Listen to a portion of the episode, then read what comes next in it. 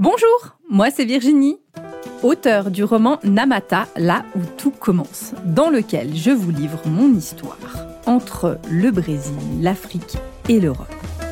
Initiée dans une tradition afro-brésilienne depuis plus de dix ans, je suis aujourd'hui accompagnatrice spirituelle multiculturelle. J'invite chacun et chacune à initier son pèlerinage intérieur pour trouver sa propre foi. Dans ce podcast, on parle religion, spiritualité sans langue de bois, sans tabou et dans le respect indispensable des croyances de chacun. Comment intégrer les rituels dans notre quotidien tout en différenciant le rite de passage du rite initiatique? Pour répondre à cette question, il va déjà falloir différencier ces deux types de rites. Il n'y en a pas un mieux que l'autre, c'est juste qu'ils sont différents. Ils n'interviennent pas au même moment de la vie. Tout d'abord, le rite de passage. Ce rite marque un état de transition dans notre vie. C'est un changement qui s'opère en nous et la communauté autour de nous le voit. Nos pères, notre famille, notre société. Elle accepte par ce rite de passage cette transition.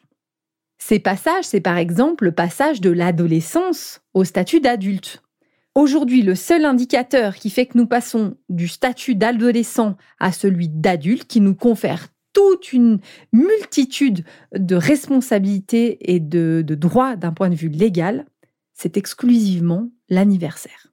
L'anniversaire des 18 ans fait passer de l'état d'adolescent à l'état d'adulte.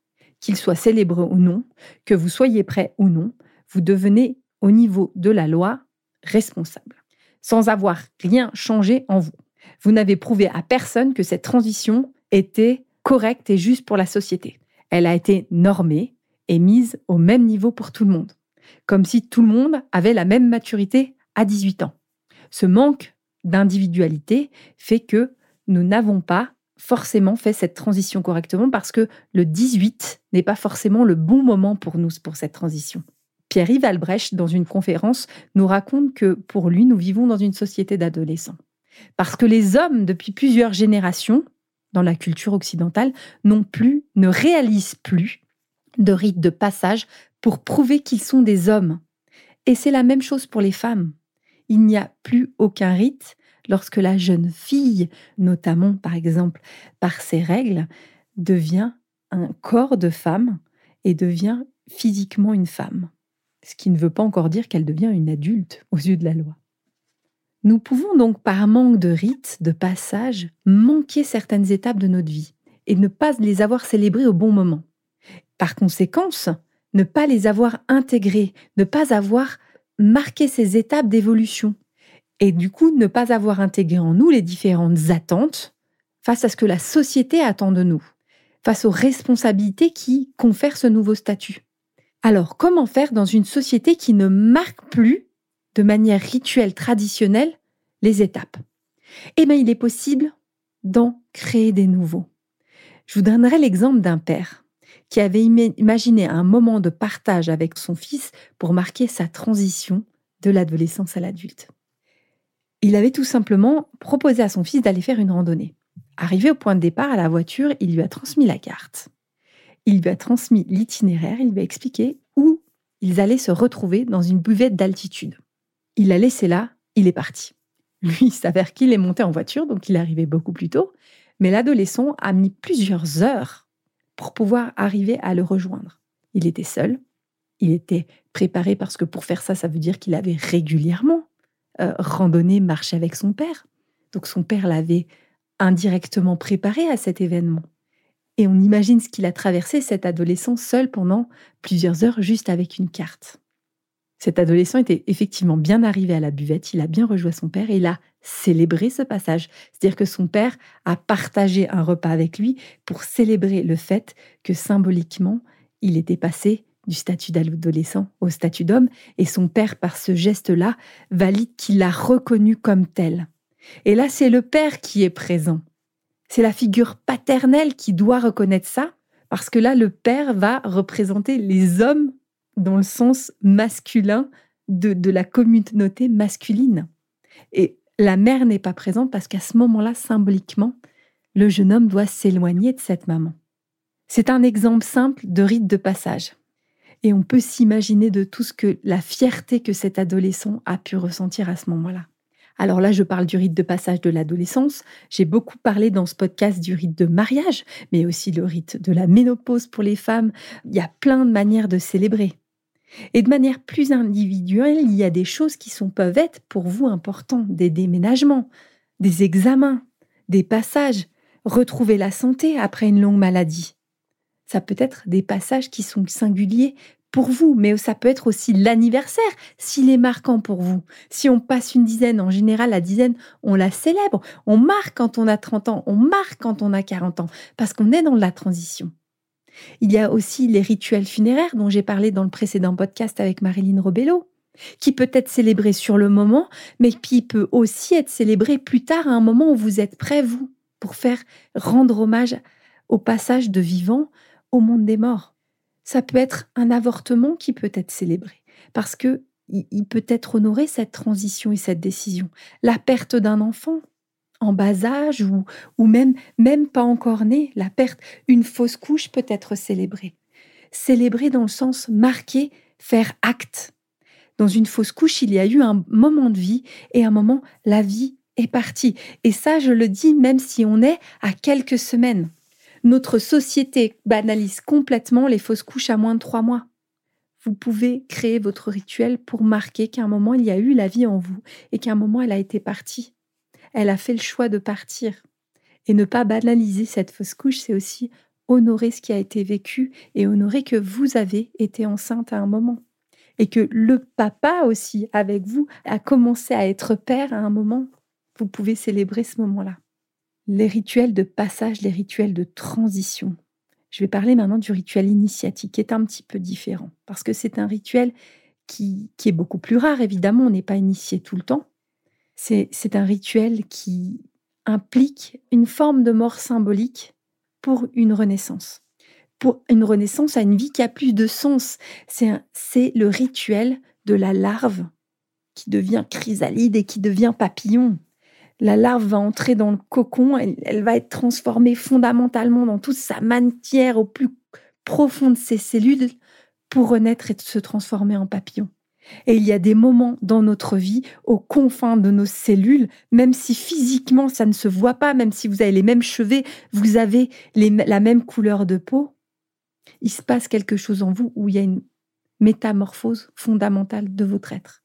On sait qu'il y a un avant, on sait qu'il y a un après on pourrait parler de cette transition métamorphose d'une personne qui va changer de sexe, c'est-à-dire que l'opération devient quelque chose, et, ça c'est quelque chose qui peut être honoré, c'est on peut être un homme, intervenir par, par plusieurs étapes, avoir cette transition, cette métamorphose profonde pour devenir une femme. Et ça, il faudrait le célébrer dans notre société. Célébrer ce rite initiatique où fondamentalement la personne rentre dans un processus intérieur complètement différent pour s'initier à l'art d'être une femme.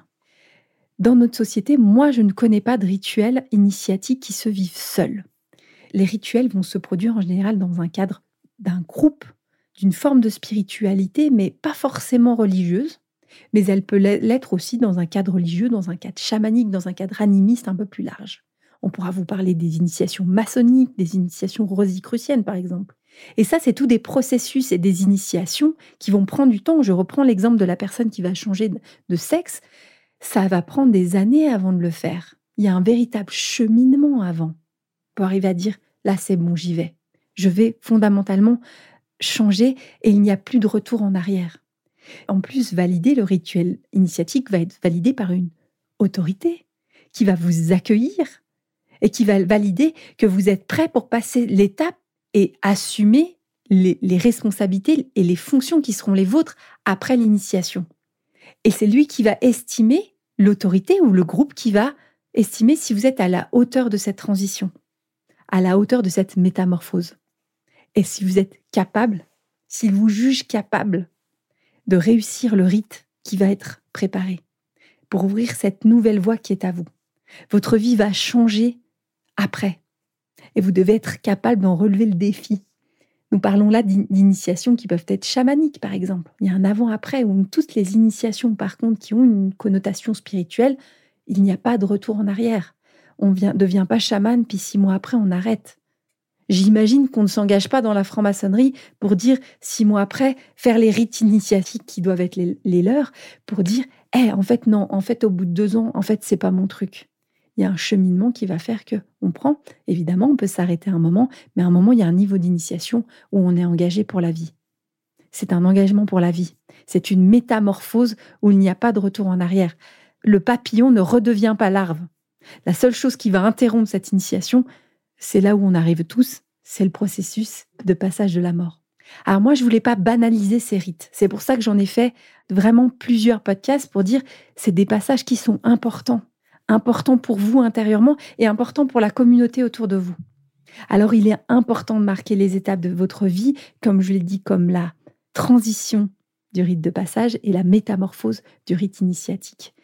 Pour ce faire, si vous voulez aller plus loin dans cette notion en plus de création de rites, que vous pouvez vous initier et prendre des exemples de ce qui est possible de faire euh, ou de ce qui a été euh, fait dans les sociétés pour marquer des moments très durs et des rites de passage qui ont été compliqués, notamment, j'abordais tout à l'heure les, bébés morts-nés les morts quand il y a eu une maladie ou quand il y a eu euh, des exemples, quand il y a eu la mort par le sida ou la mort par le suicide, où c'est des morts hein, qui ne sont pas forcément bien acceptées dans notre société, qui sont un petit peu, qui, vont manquer de rituels.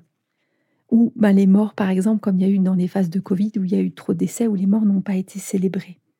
Il y a un livre qui de À la recherche des nouveaux rites de Michel Felou. Je vais le mettre à disposition dans un article de blog sur mon site. Je le mettrai en référence de ce podcast.